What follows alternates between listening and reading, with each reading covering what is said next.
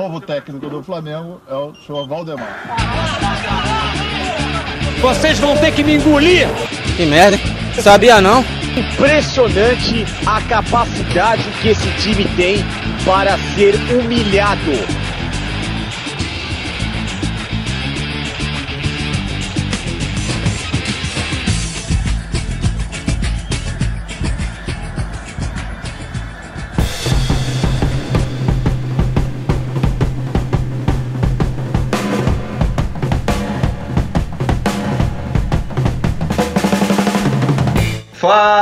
Fala rapaziadinha, começando mais um podcast Rivais e Amigos. E hoje, como sempre, uma bancada maravilhosa. Começando por ele, Tirso Mendes. Fala galera, e aí? Como vocês estão? Mais um dia, vamos pra cima. Fiquei sabendo que hoje a bancada tá reduzida, hein? A bancada devido à pandemia aí, cada um na sua casa, então não pudemos aqui vir até o nosso estúdio aqui na Berrine, último andar, um prédio top. Infelizmente, estamos com a bancada reduzida, mas não perdemos a qualidade porque temos ele, Júnior Sales. Fala aí rapaziada, mais um dia. É, infelizmente tivemos que reduzir aí, mas vamos pra cima. E eu, Jonatas Han, trazendo muita desinformação, clubismo, muita treta e às vezes falando sério aqui no podcast, que não é o nosso objetivo. O nosso objetivo hoje é discorrer sobre um assunto que é moda aqui no Brasil hoje em dia, que é moda no futebol brasileiro. O tema de hoje é técnicos gringos no Brasil. O que que aconteceu com este país? Está desembarcando um monte de técnico gringo aqui. É só falar um pouquinho mais enrolado, só ter um sotaque diferente que qualquer clube aqui do Brasil já manda buscar. Impressionante. Hoje a gente vai te dar as respostas desse fenômeno, mas só no próximo bloco. Ei, gringaiada, sai e para de roubar nosso trampo. Agora é só falar outra língua que do nada já vira um santo. Vocês estão no hype, mas logo passa esse momento. O Brasil é pente, a gente é rei do futebol há muito tempo. Então é isso, rapaziada. Meus queridos, hoje vamos falar sobre um tema atualíssimo. Todo mundo vem debatendo, várias mesas redondas aí falando sobre técnicos gringos no Brasil, mas temos que saber o início e um monte de caravela desembarcando aqui no, no Porto de Santos, no Rio de Janeiro. E isso começou a dar certo com um técnico maravilhoso, um técnico sensacional. Eu, eu espero que todo mundo concorde. Ele deu muito certo aqui no Brasil. O nome dele é Ricardo Gareca. Ele começou essa revolução. Esqueceu do Passarela, esqueceu do Passarela. Ele deu certo, deu muito certo. O maravilhoso Ricardo Gareca, ele começou com essa revolução de técnicos gringos, revolucionou aqui o futebol paulista treinando o Palmeiras. Menção honrosa aí do Tirso para o Passarela, mas eu quero saber o que que tá acontecendo, Júnior, o que que tá acontecendo para desembarcar tanto técnico gringo aqui?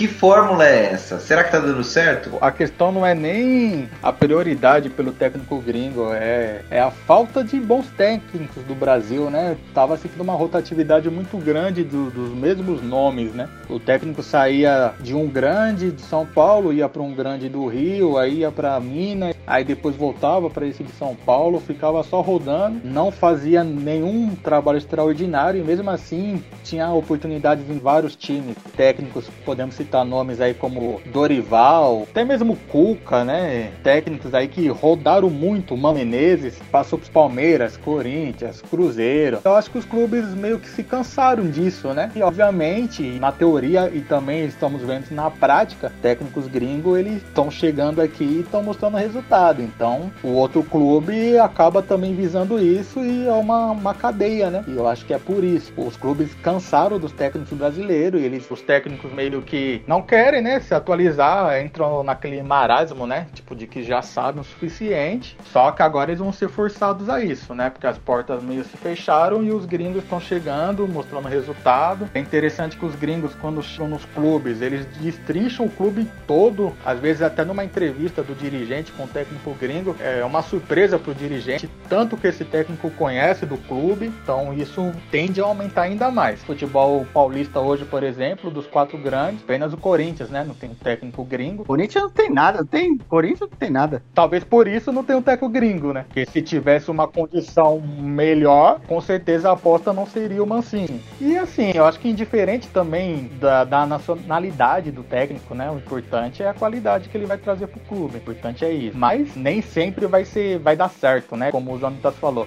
Não basta falar enrolado que vai chegar aqui e vai fazer um bom trabalho. A escolha não pode ser aleatória, né? Tem que ser correta, independente da nacionalidade dele. Muito importante que você falou. Não é qualquer um que vai dar certo aqui. Teve um cara que chegou do Botafogo, eu esqueci o nome dele agora, mas é um argentino, uruguaio. Era treinador da Bolívia lá, pô. Também esqueci o nome dele. Ele não chegou nem dar um treino, cara. Aí o auxiliar dele ficou dando treino e o time só perdeu. Foi o, foi o Ramon Dias, né? O Ramon Dias. Ele deixou o filho dele, ele deixou o filho dele. Exatamente. E depois chegou o Barroca, o Barroca pegou Covid, também quase não treina o time. A questão do Botafogo foi assim, ele falou, o Botafogo falou, não vamos esperar o Ramon, não dá pra esperar esse tempo da cirurgia dele, vamos trazer o Barroca. Aí trouxe o Barroca, o Barroca teve Covid. Aí teve que esperar. É, tudo acontece com o Botafogo, né? Tudo acontece com o Botafogo. Botafogo. É um clube muito especial aqui do futebol brasileiro. Agora, Tirso, eu perguntei pro Júnior o que que estava acontecendo. Aí eu quero saber de você. Pra, pra dar certo, esse cara que fala enrolado, esse treinador que fala enrolado, o que, que ele precisa fazer quando ele chega aqui? Porque a gente viu que não é, não são todos os técnicos que dão certo. Um ou outro tá dando certo. O que que precisa? Porque a gente sabe que o futebol brasileiro não é tão estruturado, tem aquela, aquele planejamento. O que, que esse cara precisa fazer para dar certo aqui? Ah, ele precisa ser bom, simples, igual os daqui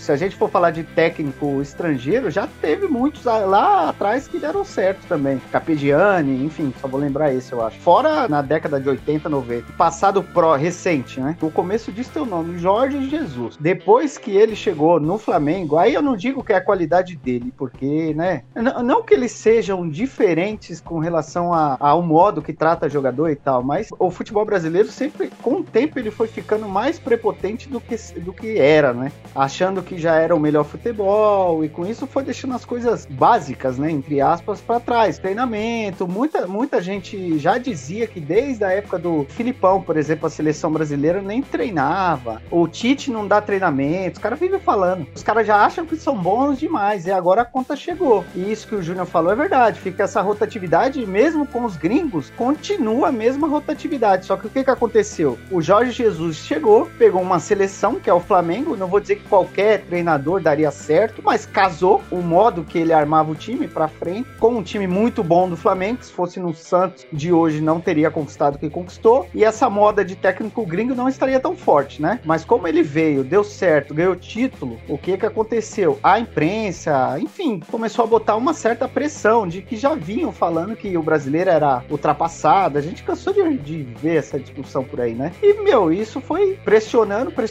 os clubes ao ponto de deixar eles desesperados atrás de qualquer gringo. O Santos trouxe o Gesualdo, não deu certo. O Vasco Sim. trouxe o Pinto, caiu. O cara tem que ser bom. Teoricamente, o que que faz o, o treinador ser bom? Estudo. Ele não, não é a idade, também, porque é a experiência e tal. Mas, por exemplo, o Palmeiras tem o Abel Ferreira, que todo mundo tá conhecendo ele aí, ele nunca tinha ganho um título. Quem falasse que o cara era bom ia estar tá chutando, porque ele não tinha experiência, mas ele veio, é muito estudioso e tal. É isso que diferencia. O cara estuda, ele vive estudando, ele tem referência. O brasileiro aqui não, tipo, o Renato Gaúcho é prepotente, acho que sabe mais, sabe tudo, e vai ficando para trás, né? E como vai ficando para trás e não vão surgindo outros, a tendência é daqui a pouco ter só gringo. Só que tem um outro problema, o problema que o Corinthians está passando. O Corinthians não tem nada, por isso não tem o técnico gringo. O técnico gringo, ele é mais caro, ele recebe em dólar, né? Geralmente. Vai cada vez mais inflacionando e o clube vai ser obrigado a ter um gringo ali, porque é o gringo que dá certo, entre aspas. Enfim, eu acho que tudo isso vem da prepotência do futebol brasileiro. E em segundo plano, vem o Jorge Jesus que deu certo. Aí, enfim, mudou a cabeça de muita gente. Eu não acreditava muito, mas de fato, vem, não tem como você não, não mudar a opinião vendo os caras dão resultado, porque eles estudam, enfim. Os jogadores gostam também. Não sei, aí já não dá pra saber o porquê. Né? O modo de trabalho deles é diferente, bem diferente, né? Eu acho que não basta só estudar, porque ele tem que ter um uma gestão de pessoas. É, eu assisti uma entrevista agora do Abel Ferreira e é sensacional. Estou completamente abelizado, cara. Sensacional o modo de, de ver futebol,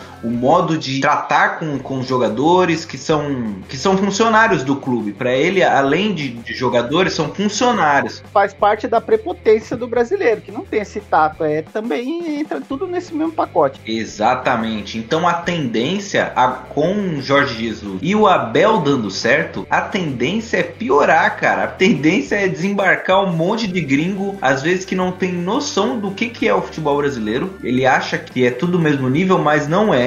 Tem times que estão muito à frente, questão de estrutura, em questão de, de grana, em questão de jogadores, o próprio clube em si, acomodações, é o, é o departamento médico. Tem, tem clubes que estão muito melhores. Palmeiras, Flamengo, é, São Paulo, agora o Atlético Mineiro. Não é tudo igual. Então o gringo que, que vem aqui, não é todos os clubes que tá, tá, na mes, tá no mesmo patamar. A tendência é piorar, é vir muita gente, muito gringo pra cá. Eu não sei se todos terão o mesmo sucesso de Abel e Jorge Jesus. Não terão. Não sei, eu não sei, porque agora o Júnior pode responder isso pra gente do que, que ele tá achando do, do trabalho do Crespo. Tudo bem que ele começou agora, mas ele pode responder se ele tá gostando ou não desse início. O que, que você acha, Júnior? A tendência é dar certo ou é dar tudo errado, igual eu e o Tirso estamos torcendo?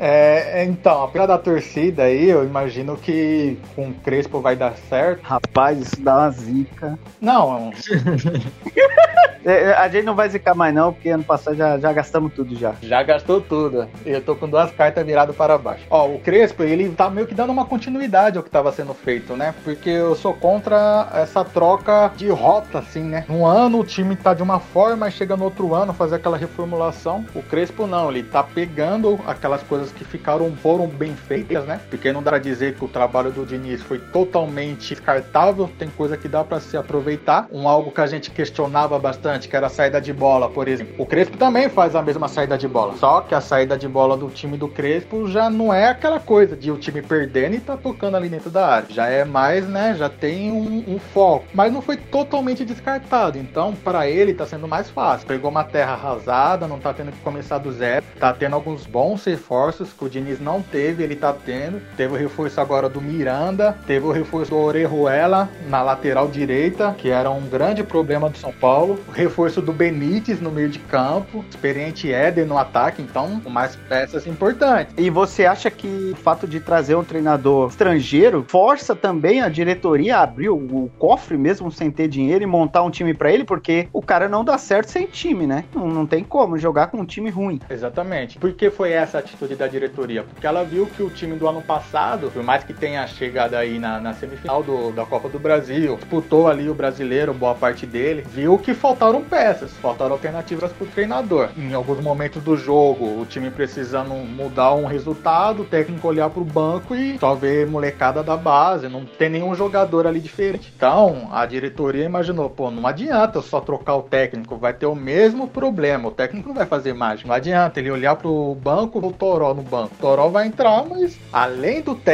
então é o que a gente está falando, é a estrutura do tipo, não é o custo em dólar que ele vai ter com o técnico e não é o custo também só com o técnico, é com a comissão dele. Dificilmente vai usar os auxiliares que já tem no clube, acho que é bem raro. Os jogadores de confiança, no mínimo um ou dois ele vai trazer. O gasto é grande, tem uma estrutura grande e não pode errar, é o caso do São Paulo tá fazendo ali na risca. O presidente está convicto de que ele não pode errar. Tem que ser uma cartada certeira, porque se errar, vai ficar bem desgastado a situação dele e o, as finanças do clube também, né? Em relação ao São Paulo, você lembra de outro técnico gringo? O último foi o Aguirre, né? Teve o Balsa, o Osório. É, exatamente. Em 2015 teve o Osório. E assim, Osório e depois na sequência o Balsa. É interessante que esses dois técnicos, o projeto do São Paulo era que eles trabalham por um longo tempo. Eles saíram, eles pediram para sair, na verdade. Saíram porque receberam propostas melhores. O Osório saiu pra seleção, agora não vou lembrar de que país. Foi do México. Foi bem até na Copa, convenhamos. Chegou até ganhar da Alemanha. Então, o, o Balsa saiu é, após uma semifinal de Libertadores, ele saiu para assumir a Argentina, que é a seleção do país dele. Dois técnicos que, que não foram assim, péssimos no São Paulo, que tinham um projeto de continuar. O Aguirre também não foi de todo mal, né? Ele liderou boa parte do campeonato com time limitado. O Aguirre, o que, que aconteceu com o Aguirre? Ele caiu pelo sucesso que ele teve no primeiro turno, né? Porque fez um primeiro turno assim acima da média e quando o time começou a decair, porque de fato o time não era bom, tinha boas peças, mas aí alguns jogadores se lesionaram, não tinha reposição, o time começou a decair, que era normal, e acabou sendo demitido por isso, pelo sucesso que ele teve no primeiro turno. É casual, dois pode ser, aconteceu.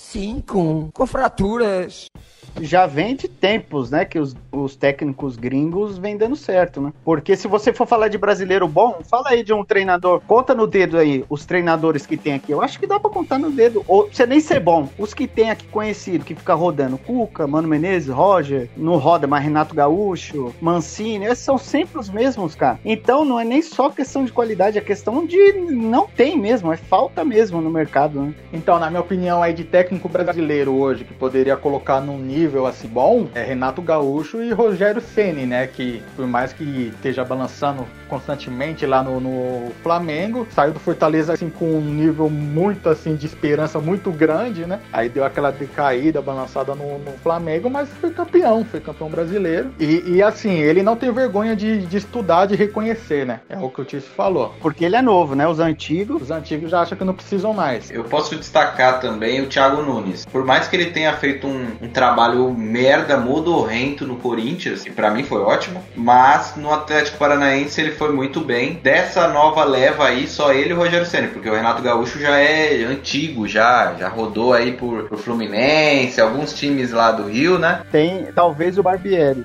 Ah, o Barbieri do Red Bull, né? Talvez, não, não sabemos. Mas é o seguinte, o que me irrita é um pouco do, dos clubes brasileiros ficarem babando o ovo de alguns gringos. Eu não concordo, por exemplo, com o tapete vermelho, com tudo que dão pro Sampaoli, por exemplo. O que que o Sampaoli ganhou na vida? Não ganhou uma Sul-Americana, ganhou a Copa América pelo Chile. Então, eu acho que alguns clubes foi igual na, na negociação do São Paulo com o Palmeiras, que ele foi pedindo, pedindo, pedindo o Palmeiras. Opa, peraí, meu. Pediu até jato, cara. É, pô, pediu o quê? Show particular do YouTube, pediu segurança pro cachorro. Cada exigência merda que o que você ganhou na vida, cara? Eu dou mais credibilidade pro Felipão, que é ultrapassado, mas tem identificação com o Palmeiras, do que pro São Paulo, cara. Ah, sem dúvida, lógico. Além de tudo isso, ele é ruim, pô. Defensivamente, ele é péssimo. Se você for pegar o resultado que ele deu no Galo, por exemplo, é, a nota que o Galo soltou lá quando ele saiu, né? Falando, nossa, ele deixou um legado e tal. Oh, o, Galo, o Galo foi eliminado na primeira fase da Copa do Brasil. Mas ali tava com o Dudamel ainda, que é outro caso horrível. Eu digo na questão do tempo que ele teve para se preparar pro brasileiro, que era o foco ali, né, do Galo. Sim. Todos os outros times disputando outras coisas e ele mesmo assim ficou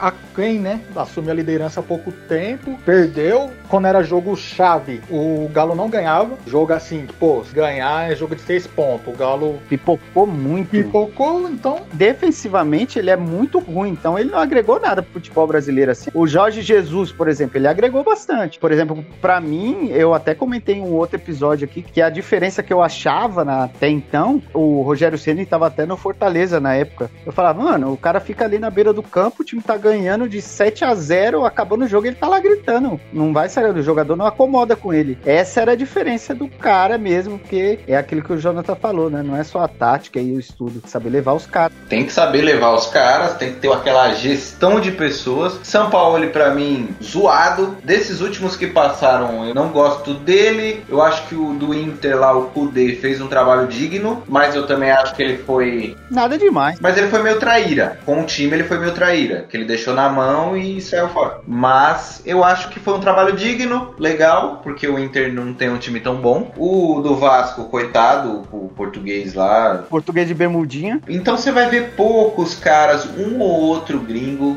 dando muito certo aqui no Brasil. Podem questionar a gente pelo São Paulo. Ah, mas São Paulo deu certo, levou o Santos lá pra, pra Libertadores, vice-campeonato, mas realmente eu concordo com o que vocês falaram. Teve em jogo grande, pipoca, coloca um zagueiro de lateral direito. O time ganha o primeiro jogo, o time jogou muito, tipo, cara, voando, todos os jogadores disponíveis, ele vai e troca o goleiro. Aí o goleiro toma um frango, o time é eliminado. Sem sentido coisa que ele faz. Ó, tem um erro muito grave aí que o, que o São Paulo comete, né? Porque ele cometeu isso tanto no Santos quanto no Galo. Quando ele chega, ele não se importa tanto com a história do- dos jogadores que estão ali. Por exemplo, ele chegou no Santos, ele tirou o Vanderlei, né? No Santos. Primeira coisa que ele fez, e o Vanderlei já tava um bom tempo. ali. Colocou o Everton porque era bom com os pés, aí levou pro Galo só frango. Então, mas aí quando levou pro Galo, ele tirou o Vitor, que tava ali no Galo, que tinha uma história no clube, ganhou Libertadores. Ele não se importa em ter essa relação com o clube, de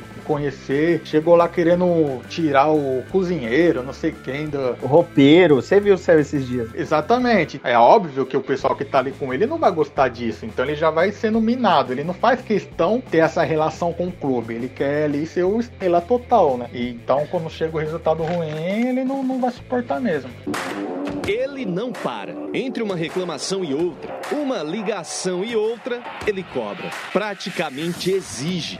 Desde que chegou ao Atlético em março deste ano, o argentino Jorge Sampaoli já pediu a contratação de 10 jogadores. Investimento que ultrapassa os 100 milhões de reais. E a todo momento, entre uma e outra partida, o técnico faz novas cobranças. Um equipo muito jovem. Sampaoli disse que é uma equipe muito jovem e que o ideal seria consolidá-la com reforços de peso. Agora vamos fazer um exercício aqui mental, um exercício. Eu vou dar um técnico europeu e vou dar um clube e vocês me digam se ele daria certo ou não, beleza? Vixe, fala aí. É difícil, né? Vamos lá. José Mourinho no Vasco da Gama. Daria certo ou não? Ah, ninguém daria certo no Vasco da Gama. Sem zoar. Não, sem zoeira com o Vasco, mas, cara, não tem como. Primeiro que treinador que conhece o Vasco já não aceita aí, né? Só se estiver embaixo. Eu acho que não. Eu fico imaginando o esporro que ele deu no Dele Alli lá, ele dando isso no Thales Magno, por exemplo. Não tem como. O Vasco tá numa situação que. É como a gente falou, não adianta, né? Se só o técnico, por mais que ele tenha tática. O caso do Vasco não é só o técnico, é estrutural já. Outro nome. Pepe Guardiola no Corinthians. Ah, defina dar certo. É o quê? É ganhar um título? Ganhar título tá nas cabeças de todas as competições. Não, impossível. No Corinthians tem um que daria certo, mas o certo é ir mais ou menos, que é o Simeone. Monta, retranca lá atrás, porque eu imagina o Guardiola, saída de bola ali com o Jamerson, o próprio Cássio, né? é, Cássio. Entendo assim, eu entendo também que,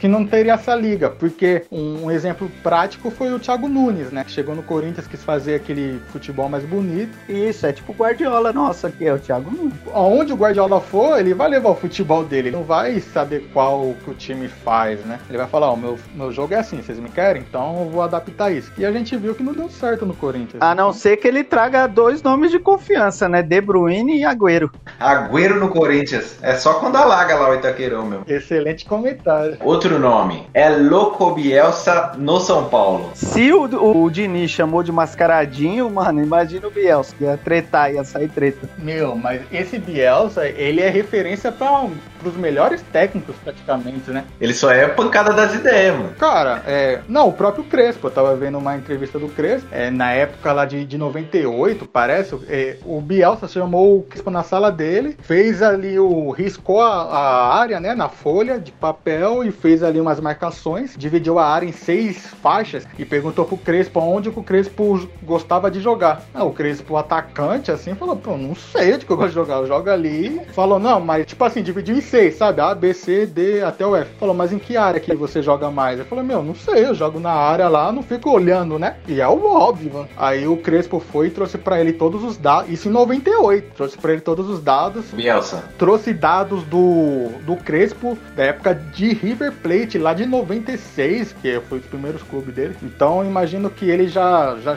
seja um nível que ele sim daria certo no São Paulo. E ele enfrentou o São Paulo, né? Em 93 ele foi vice-campeão da Libertadores. Perdeu pro São Paulo na final. O Santos, se eu não me engano, há dois, três anos atrás, cogitou muito forte ele, pô. Ele que não aceitou. Sou louco, mas nem tanto, né? Mas, mas é um cara muito folclórico, né? Tipo, eu leio várias histórias dele de cara que é pancada das ideias mesmo. Tipo, não sei se o grupo, qualquer grupo abraça ele, entendeu? Tipo assim, não, vamos abraçar as ideias desse cara aí. Por isso que eu citei o São Paulo, porque teve certo racha no elenco com o Diniz. Será que suportaria um Bielsa, um doidão igual o Bielsa? Não sei. Sabe qual é o segredo do, de um, um, bom ambiente? Antes de perder o ambiente completamente, são as vitórias, mano. Se o time tá bem, tudo caminha bem, não tem treta, não tem nada. Então, teoricamente, a qualidade do treinador vai primeiro do que um elenco que gosta de. Eu tenho para mim que os caras gostam de ganhar, né? Porque às vezes eu fico me perguntando, mano, os caras fazem corpo mole para derrubar treinador, mas e a vontade de ser campeão? Não tem, velho? Pô, quando tá ganhando, tá o jogador jogando água na, na cara do treinador, na, na beira do gramado. Aí quando perde, tipo assim, nada mais presta. Aí passou um jogo, perdeu, teve uma treta, pronto, acabou, não tem mais nada.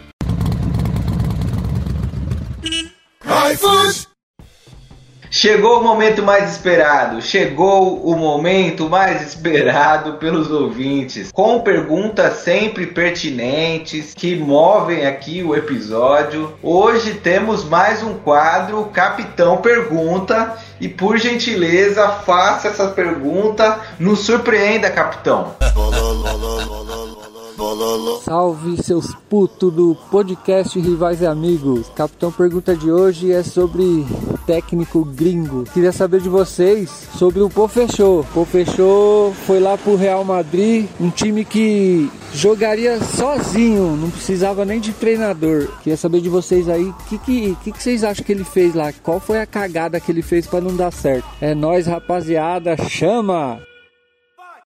Tá aí a pergunta do capitão, pergunta pertinente. Agora a gente vai trocar as bolas. A gente tava falando de técnicos gringos, vamos falar de técnico brasileiro na gringa. Tem várias teorias aí que, que dizem o porquê do Paul Fechou não ter dado certo lá no Real Madrid. E eu queria ouvir de vocês as teorias mais absurdas. Por que, que o Lucha não deu certo, Tirso? Bom, eu não tenho uma teoria, não. Ah, não, é uma teoria, porque não tenho certeza, né? Mas eu acho que apesar do Lucha, mas na naquela época ser um ótimo treinador, tá com a fama lá, até pelo fato de ter ido pro Real Madrid, eu acho que ele chegou num local onde os jogadores eram maior que eles, né? Eu lembro que ele chegou até no primeiro jogo, ele jogou só acho que 20 e tantos minutos. Ele precisava virar uma partida que tinha acabado na, na metade. Vocês lembram disso? Eu acho que vocês lembram disso, né? Aí ele chegou para comandar o time e ia recomeçar de onde parou, tipo, ia faltava 23 minutos. Aí ele conseguiu fazer dois gols, hein? ele não, né? O Real Madrid conseguiu fazer dois gols, virou o jogo. Aí deu aquele, ah, tá o Lucha, sei o que, eu lembro disso. A gente conhece um pouco do temperamento do Luxo e já vê que ele não é nenhum, né, santinho. Vive brigando e tal. Eu não sei se ele não perdeu o vestiário rapidamente, não, pelo jeito dele, viu? Não lembro como foi a passada, assim, detalhadamente, mas eu sei que não deu certo, então eu imagino que tenha sido por isso. Perdeu o vestiário porque clube, obviamente, os jogadores eram maiores do que ele, né, meu? Então, por exemplo, você chega na empresa, chega numa empresa para trabalhar e o seu chefe tem 18 anos, tá ligado? Comparação é com idade, mas falando no caso dele não, mas você respeita, mas você fica da... não é legal assim. Eu acho que é isso, cara. Eu, os jogadores já tinham vivido tudo da bola. Aí chega um cara do Brasil, que apesar do futebol e tal, o Brasil não é tão respeitado assim com relação a esse tipo de coisa. Chega um cara do Brasil querendo me ensinar a jogar bola, eu, um dos melhores do mundo, sabe? E aí, Júnior, você acha mesmo que o Zidane dava ouvido pra posição tática que o Lucha dava para ele? Dava ouvido ali, tipo, na, na teoria, né? Por educação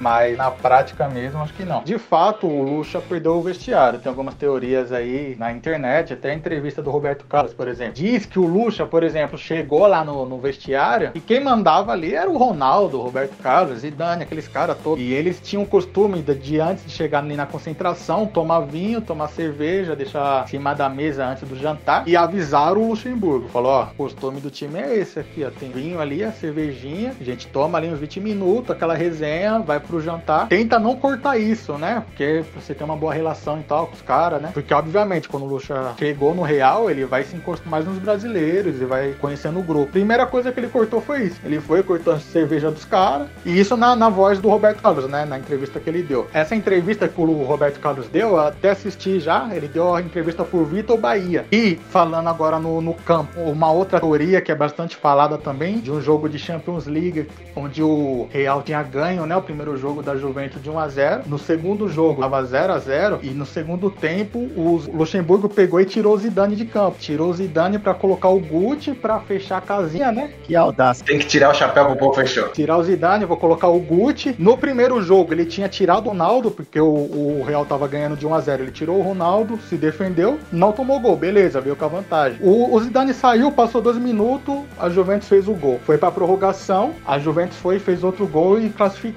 Na teoria, as pessoas que estavam próximos dizem que o, o Zidane puto ali, né, no, no, vestiário, no banco, foi e falou pro Luxemburgo o que ele tinha feito. Falou, você não tra nunca trabalhou na Europa, se trabalhasse na Europa você saberia. Você não pode tirar nem eu, nem o Ronaldo. A partir do momento que você tirou gente, o time adversário não teve mais respeito por nós. Então quando você tira jogadores desse naipe, o outro time vai se encorajar para ir para frente. Foi o que aconteceu. E assim, eu acho, na minha opinião, quando é, um técnico chega num clube como esse, quanto menos ele mexer, melhor. Pô, ele saiu aqui do Brasil, beleza, ele ganhou tríplice coroa, mas chegar lá, pô, primeiro ganha uma La Liga, ganha uma Copa do Rei, depois belisca ali uma Champions. Essa Champions aí que eu citei, eu imagino que foi até nas oitavas de finais. Então pro Real isso é desastroso, né? Eu vou de encontro com o que vocês falaram dessas teorias. Eu acho o Pô fechou muito audacioso. Eu tenho que tirar o chapéu dele para ele colocar o Gucci. E azarado ainda, né? Porque só foi tirar, os caras meteram dois, mano. Eu acho que ele esqueceu de levar o Roberto Diogun lá pra Espanha. ele não paga, ele não paga o Roberto, então. Se ele tivesse pago o Roberto Diogun, paga passagem tudo pra ir lá na Espanha, com certeza o Gucci teria feito gol, teria dado um banho na banheira de, com sal grosso e ervas baianas e o Gucci brilharia nesse jogo. Infelizmente, o professor contou com azar, eu gosto muito do, do professor, mas nesse caso eu acho que a diretoria do Real Madrid deu um passinho errado, cara, porque uma coisa é ele ganhar tudo aqui no Brasil e outra coisa é ele chegar lá para comandar uma Ferrari, porque aqui ele comandava um carro bom. O Cruzeiro era um Cruze, um Golf, sei lá, um Jetta, esse 2021. Pô, carrão, carro ótimo. Aqui pro padrão brasileiro, o Jetta é ótimo. Agora, você vai sair de um Jetta e vai pilotar uma Ferrari Enzo, amigão, é outras ideias, outras ideias. Tem que ser maior que os caras, não tem como. Quero agradecer ao Real Madrid a oportunidade que me brindou de treinar em Europa. Em absoluto, em absoluto me arrependo de haver aceitado este reto e depois de conhecer o clube, a la ficção e a cidade de Madrid, estou alegre de haver tenido esta ocasião. He aprendido muito aqui em todos os aspectos e esta experiência é muito importante.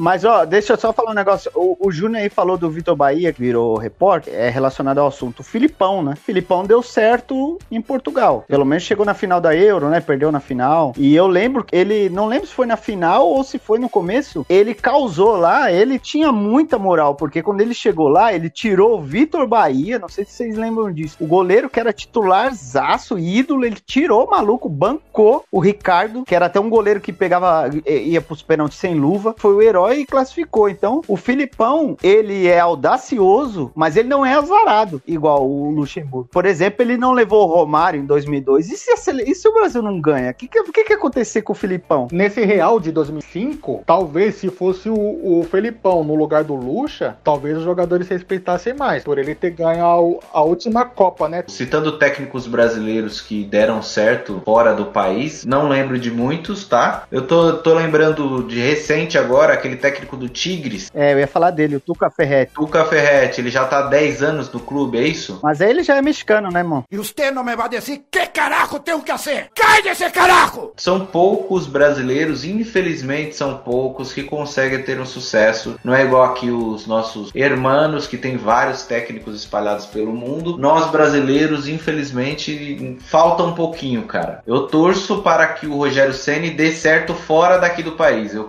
aqui no país eu quero que ele se lasque. Mas se ele for para fora, quem sabe ele vira um grande técnico e até dirige a seleção brasileira. Por que não? É um cara que tem uma visão mais aberta, mais ampla de futebol. O Rogério Senna é chato pra caralho, por isso.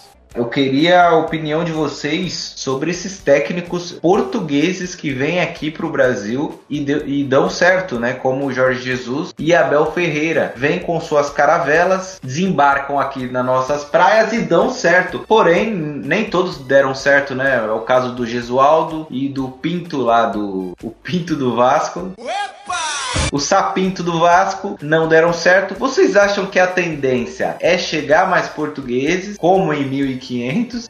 O que, que, vocês acham? Eu acho que não. Portugueses não. Gringos, no geral, sim. Mais sul-americanos que portugueses. Até pelo valor que eles devem pedir, né? A pedida deve ser mais alta. Sim, eu acho que o mercado para treinador vai aumentar, continuar sendo os argentinos aí, chileno, uruguaio, menos europeus. Esse negócio de português nada mais é do que o Jorge Jesus, né? Foi esse que deu a visto para eles entrarem aqui. Também não tem tantos assim, né, mano? Qualquer um que trouxerem vai ser, não vai deixar de ser uma aposta, né? É, e vamos combinar que Portugal é do tamanho do quê? Do, do Rio de Janeiro? Não, do Rio de Janeiro não, né? Vamos colocar que é do tamanho do Mato Grosso. Não tem tanta gente assim, não tem tanto técnico. E tem mais, o que que o futebol, o que que o futebol português dá pro mundo da bola, fora o Cristiano Ronaldo, né? Mas tô dizendo assim, não, não ganha nada também, pô. Não é aquilo, pô, o cara sabe. Nada mais é que os caras estudam, os caras estudam. Não é nada a ver com ser português, é são aqueles determinados. A escola deles lá, não sei se é tão boa assim, ou esses caras deram certo, sei lá por quê. Discordando um pouco aí do, do que vocês falaram, é, pelo que eu andei analisando, tem bastante técnico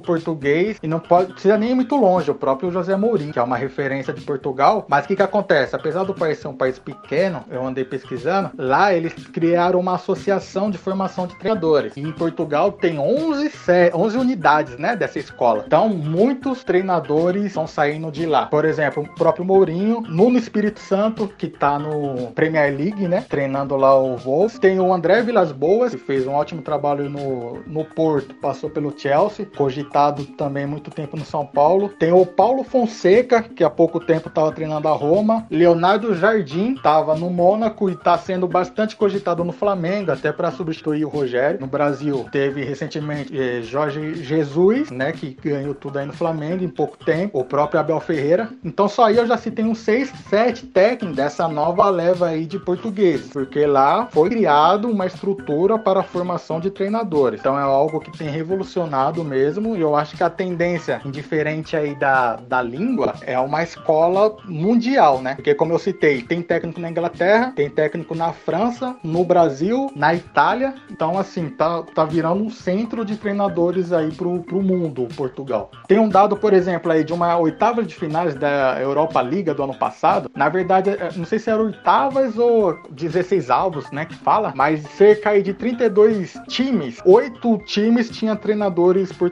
da Europa Liga do ano passado. Olha, olha como são as coisas. O que eu falei lá no início, no início da, na abertura do, do episódio, eu falei assim: a gente sempre traz desinformação. Eu e o Tirso trouxemos uma desinformação criticando Portugal. Aí vem o Júnior estraga tudo. estraga tudo, vem com informação concreta. Eu que sempre achei Portugal uma praça bem grande, cheia de velho. Ah, não deixa de ser, né? Ouvinte, aqui não é só desinformação, não. Aqui é informação também, ó. Aprende aí. Fala aí, Felipão, o que, que você acha? Vocês estão de palhaçada, todos vocês de palhaçada. E tu é um dos mais palhaços. Então, Felipão, você que é um técnico aqui que a gente ama. Engraçado, a gente nunca vê camisas com o nome de técnico, né? Vocês já pensaram nisso? Mas a gente tem a solução. Se você gosta muito de um técnico aí gringo, você pode colocar o, o nome do técnico do Vasco, por exemplo, o ex-técnico português do Vasco, você pode colocar atrás da sua camisa. Vai comprar onde essa camisa aí? A gente vai comprar na melhor loja do Brasil. Oxe, que loja é essa, mano? Hoje quem vai falar qual loja que é o Júnior. Fala aí, Júnior, qual loja que é?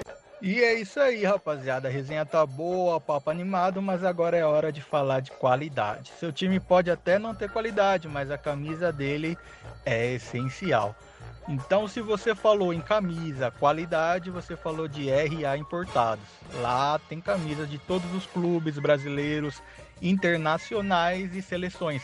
Então, quer andar bem vestido é na RA Importados. Camisas de times, modelo torcedor e camisa modelo jogador, que é para aqueles atletas, jogadores de pelado. Então, pensou camisas, pensou RA Importados. Acesse aí as redes sociais, curta compartilha, veja nossos feedbacks. RA Importados.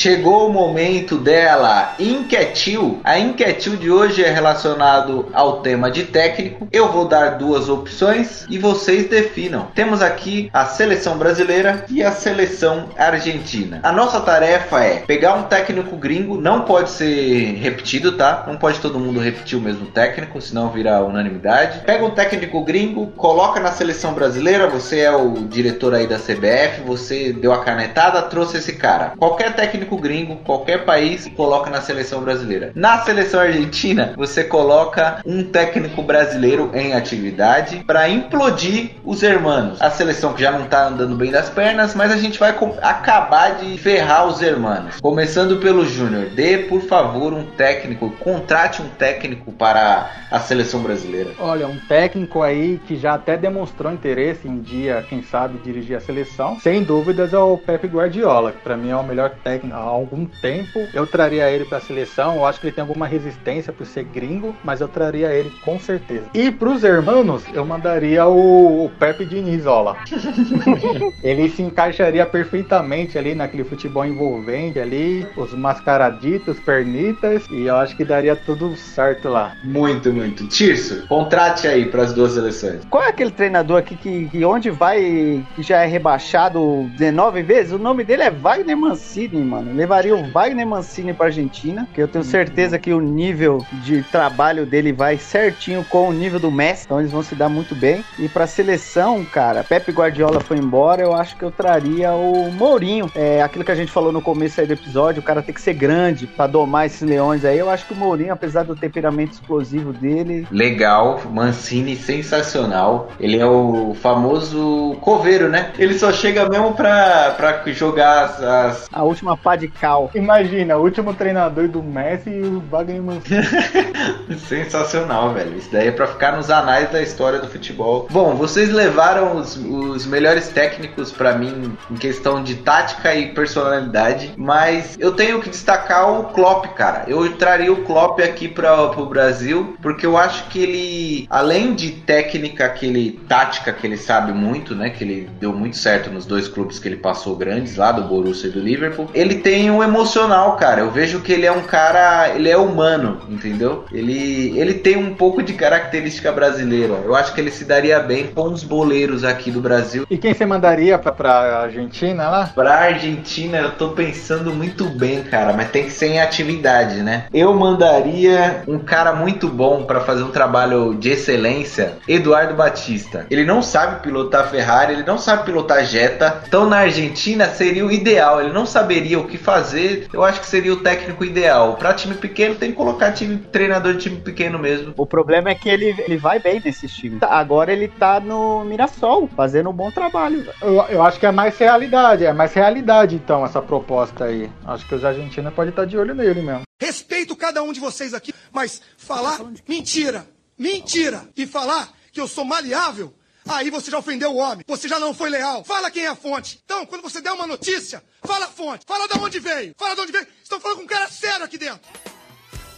Que episódio produtivo e maravilhoso. Que resenha deliciosa para você ouvinte. Fazemos tudo para você ouvinte. Eu não. Para todo ouvinte tenha bom gosto futebolístico. Este podcast é para você. E quem tiver mau gosto também, mas é quando tiver convidado, carioca de preferência. Eu quero agradecer vocês que tiveram aqui na bancada reduzida. Eu quero agradecer o Júnior por ter tirado um tempinho aí para participar desse episódio maravilhoso. Pô, eu que agradeço aí o, o, convite. Infelizmente não pôde ser presencial, né? Essa nossa gravação de hoje, tive que fazer aqui de casa. Então várias motos aqui passando, uma delas foi do capitão com a pergunta. Episódio bacana, muita desinformação. É, a gente tem tanta credibilidade que agora O pessoal deve estar pesquisando aí no Google sobre a informação que eu trouxe aí sobre os técnicos e tal. Nem sei se é verdade, mas é isso aí. E a, a, nosso papel é esse. Eu acreditei, porque falou bem. Eu também. Eu acho que passou. A fala dele passou tanta credibilidade. Inventou os nomes na hora, né? E vamos fazer também agora o mendigo de like. Tirso, fale sobre as nossas redes sociais e muito obrigado pela presença. Valeu, obrigado. É sempre um prazer estar com vocês e espero estar aqui novamente no próximo, e no próximo, e no próximo. E vocês aí que estão nos ouvindo, continuem nos acompanhando. Vai lá no nosso podcast Rivais e Amigos no Instagram, compartilhe com os amigos, participe lá da troca de informações, participe lá das perguntas e respostas, enfim, tamo junto. Vocês são muito importantes, apesar da gente às vezes falar que não, é mentira. Então fique com a gente, compartilhe e é nóis. Aproveitando o ensejo aqui, o momento mendigo de like, vá lá no, no podcast do nosso amigo Haru, que é o Memorial do Esporte, só história maravilhosa. Lá não tem desinformação. Acompanhe lá o podcast do nosso amigo Haru.